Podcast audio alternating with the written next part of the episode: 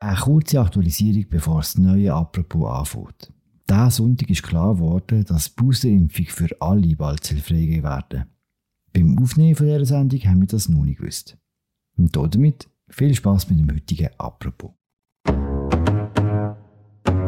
Heute bei Apropos alles über die Boosterimpfung.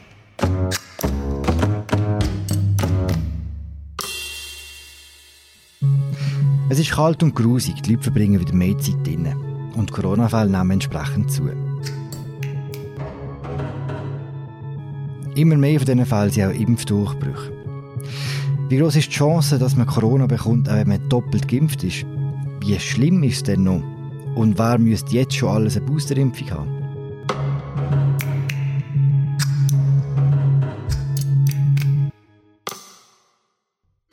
Über das reden wir heute apropos im täglichen Podcast vom Tagesanzeiger und der Redaktion der Media.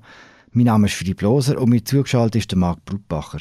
Er betreibt das Corona-Dashboard von der Media und es gibt wohl keine Studie auf dieser Welt zum Thema, wo der Marc nicht gelesen hat. Sali Marc. Hoi Philipp. Marc, ich habe meine zweite Impfung im Juni gehabt. Wie gut bin ich heute noch geschützt? Es ist natürlich sehr individuell, aber jetzt mal allgemein gesagt, wenn du jetzt so in einem Durchschnitt bist, dann nicht mehr gut leider. Äh, du hast es gesagt, es ist fünf Monate her seit deiner zweiten Impfung. Und gerade bei einer hohen Virusexposition, jetzt mit Delta, also wenn du in langen Zeit in einem Innenraum bist, ohne Maske, und es ist ein Infizierter dort, dann hast du eigentlich äh, kaum eine Chance gegen Delta. Deshalb kommt es auch in Haushalt, man hört das viel, auch in meinem Umfeld, äh, bei Eltern, die geimpft sind, äh, zu Impfdurchbrüchen, wenn ihre Kinder das Virus heimbringen. Man ist dann so eng aufeinander oben, dann nützt wirklich auch der Impfschutz eigentlich nicht mehr viel. Aber wenn du jetzt gesund bist und du bist relativ jung noch, dann äh, hast du wirklich eine riesige Wahrscheinlichkeit, dass du nicht musst im, im Spital äh, landen Aber wir wissen halt immer noch nicht genau, was denn milde Impfdurchbrüche bedeutet. Auch für die längerfristige Gesundheit. Wir haben da zu wenig Daten. Und ich bin da jetzt auch gerade dran, einen Beitrag äh, am Recherchieren, weil das, das fragen unsere Leser immer wieder ja, was mhm. bedeutet denn eigentlich ein milder Impfdurchbruch? Ist das nicht schlimm? Was kann man denn ganz grundsätzlich über die Wirksamkeit von der Impfung, über den Verlauf von der Zeit sagen? Weil dort haben wir, glaube ich, schon mehr Daten, oder? Genau, der Schutz nimmt relativ schnell ab, und zwar der Schutz vor Infektion. Nach der zweiten Dosis geht das leider nach ein paar Monaten, nimmt das wirklich sehr schnell schon ab. Das ist je nach äh, Impfstoff ist das ein bisschen anders. Wir haben gerade eine aktuelle Studie aus Schweden, die sehr eindrücklich ist, weil sie eben über sechs Monate rausschaut. Und da sieht man, dass auch beim Pfizer-Impfstoff, der ja so ein bisschen als, als Premium-Impfstoff wirklich auch gilt, der Schutz vor Infektion nach sieben Monaten auf 23 Prozent gefallen ist. Und der hat ja ursprünglich einmal über 90 Prozent betreibt. Bei Moderna ist er äh, weniger stark zurück. Der ist noch rund 60 Prozent nach sechs Monaten. Ein bisschen höher. Äh, und das könnte für uns jetzt gerade in der Schweiz ein Vorteil sein, weil zwei Drittel sind mit Moderna geimpft in der Schweiz. Das ist übrigens Weltrekord. Es gibt kein anderes Land, wo so viel mit Moderna geimpft hat wie in der Schweiz. Aber die schwedische Studie, das ist wirklich nur eine unter Dutzenden und alle sind zu, zu ähnlichen Schlüssen gekommen. Hm. Und wir wissen das wirklich eigentlich schon seit dem August, seit den israelischen Daten. Sie sind die Ersten gewesen.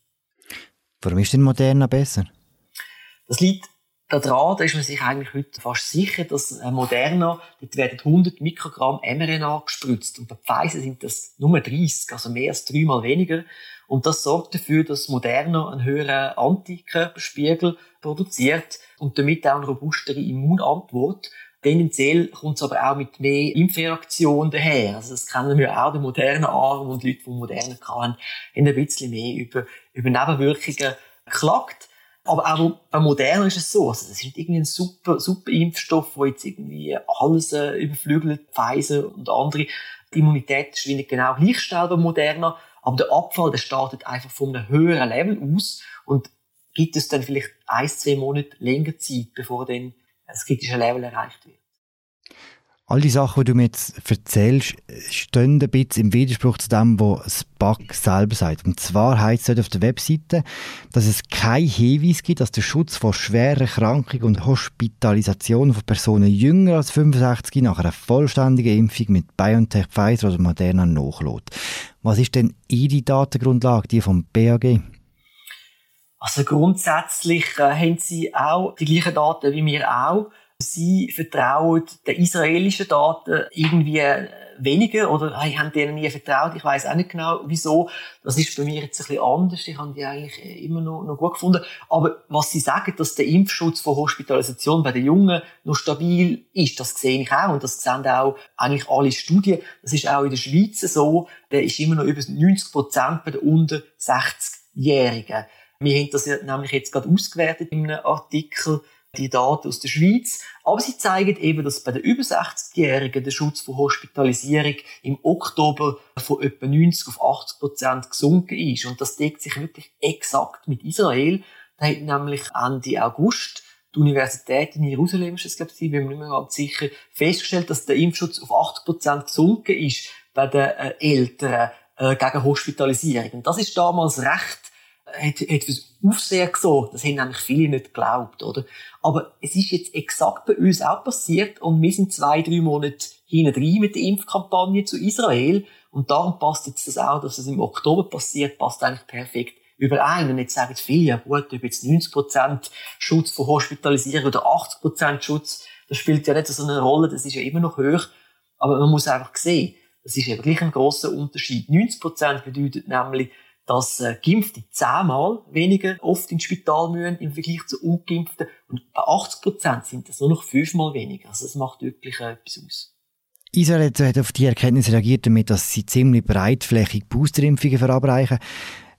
Man weiß ja viel über die Wirksamkeit grundsätzlich vom Impfstoff. Weiß man auch ähnlich viel über die Wirksamkeit von der dritten Impfung, von der Boosterimpfung? Da wissen wir auch sehr viel dank Israel, weil Israel hat äh, 4 Millionen Leute jetzt boostert in der Zwischenzeit. Und sie haben auch sehr gute Daten dazu. Da sind auch schon Studien publiziert worden, also peer-reviewed, wo wirklich überprüft worden sind. Und sie betreffen eigentlich die größten Erwartungen. Man hat nämlich gesehen, dass in allen Altersgruppen, das ist eben auch etwas vom Booster, profitieren wirklich alle Altersgruppen und nicht nur die Alten, äh, hat der Schutz vor Infektion, Tod oder Hospitalisierung 80 Prozent oder deutlich mehr beträgt. Und da reden wir nicht im Vergleich zu Ungeimpften, sondern das sind Werte, wo im Vergleich zu den zweifach Geimpften sind, nach einigen Monaten, oder? Das ist wirklich unglaublich.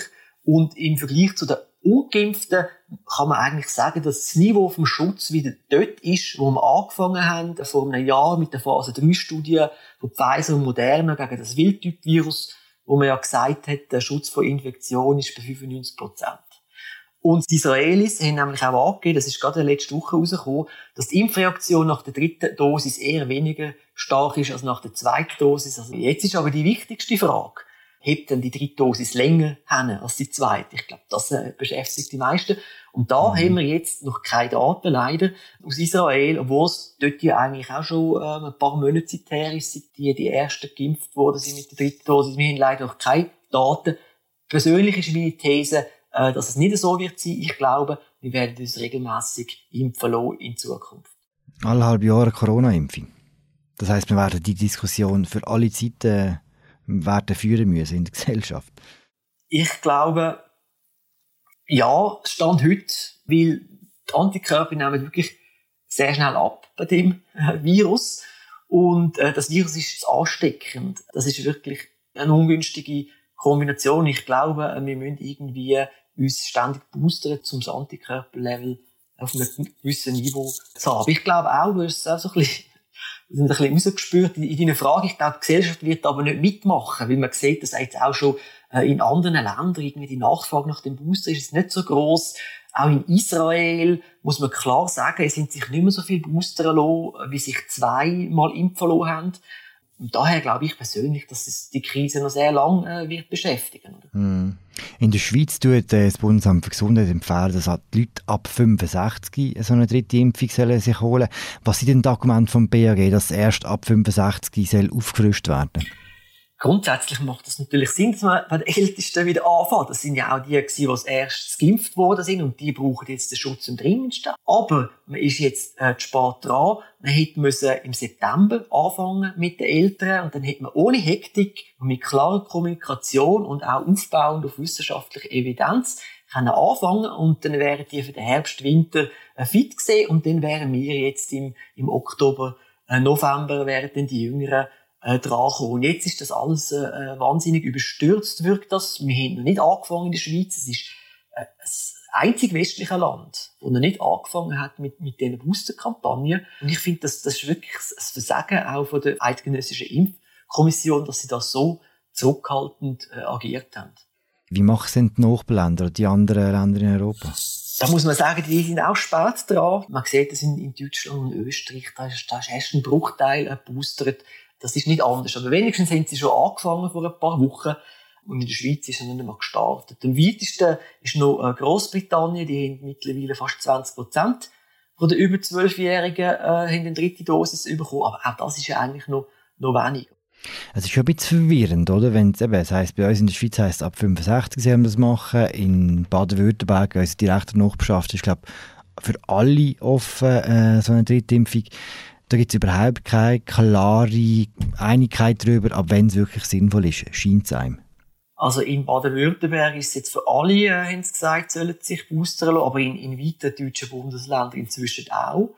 In Thüringen haben sie sogar jetzt ebenfalls den Abstand verringert auf fünf Monate, also äh, auch noch mal ein bisschen Tempo reingebracht. Auch in Österreich haben wir ja können lesen, dass sie äh, dazu aufrufen, dass alle ab 18 sollen sich boostern lassen. Man hat gemerkt, da ist jetzt irgendwo ein bisschen Panik zu spüren bei den Behörden.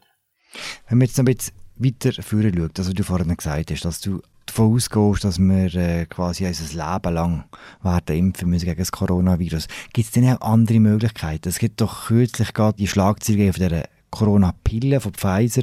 Kann nicht das eine Möglichkeit sein, wo es viel einfacher macht dann auch? Also ich persönlich bin überzeugt, dass die Wissenschaft wird eine Lösung bieten, so wie sie das jetzt auch schon mit den ersten Impfstoff gemacht haben. Es sind weitere Impfstofftechnologien in Entwicklung. Mehrere Firmen sind dran, Impfstoffe zu entwickeln, wo eben Antikörper nicht nur im Blut äh, gebildet werden, sondern auch in der Schleimhaut der Nase. Das ist quasi die Eintrittspforte für das Virus. Und so könnte man dann wirklich auch besser äh, Durchbruchsinfektionen äh, verhindern. Das ist mal das eine. Da gibt es vielversprechende Ansätze und die sind eigentlich auch schon recht weit fortgeschritten. Und zum anderen haben wir ja die Pillen. Das ist natürlich auch eine Sensation, wenn die Daten stimmen von Pfizer, dass 90 Prozent der Spitaleintritte verhindert werden, wenn man die Pille in den ersten drei bis fünf Tagen nimmt nach äh, Auftreten Symptomen. Ist das, ist eine Sensation. Aber man muss, man muss sehen, die Medis, die können keine Infektionen verhindern. Und die Inzidenzen können sie auch nicht senken und die Zirkulation eindämmen und damit auch nicht weitere Mutationen unterdrücken von dem Virus. Das, das kann höchstens dazu führen, dass der Ausnahmezustand in den Spitälern endlich einmal aufhört, oder? Die müssen, die müssen, irgendwann müssen die einmal wieder in den Normalbetrieb wechseln und da hoffe ich schon, dass die Medikamente dazu führen, dass die Spitäler nochmal massiv entlastet werden. Machen wir am Schluss noch über deine Rolle. Du hast äh, seit Anfang der Pandemie und äh, in den sozialen Medien eine recht grosse Followerschaft äh, geschaffen.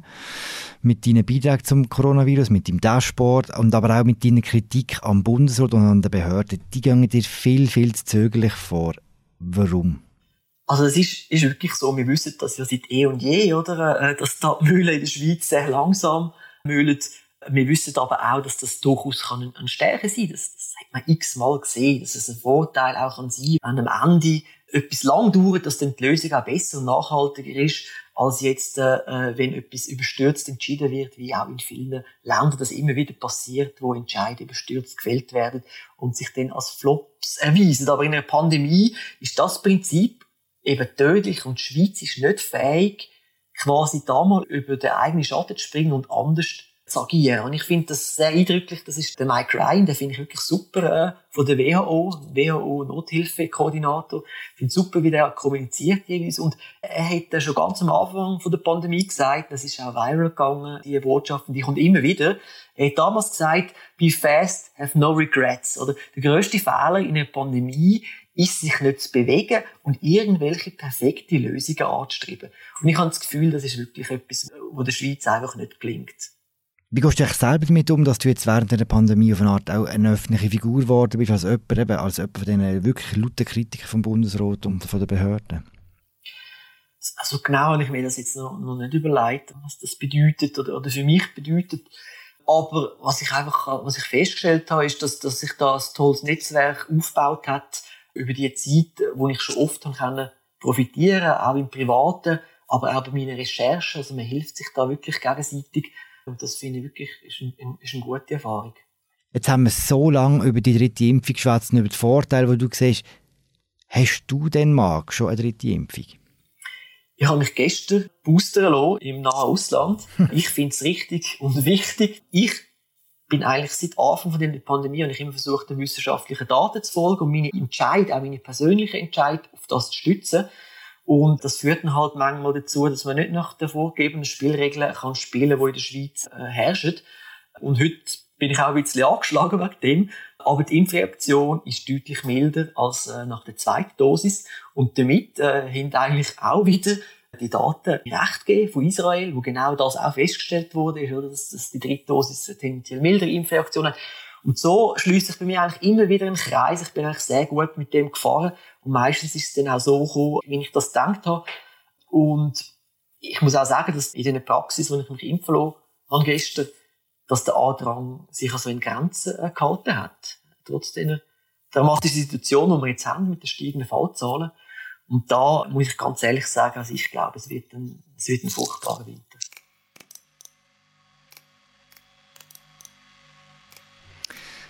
Hoffen wir es nicht. Danke für das Gespräch, Marc. Danke, Philipp.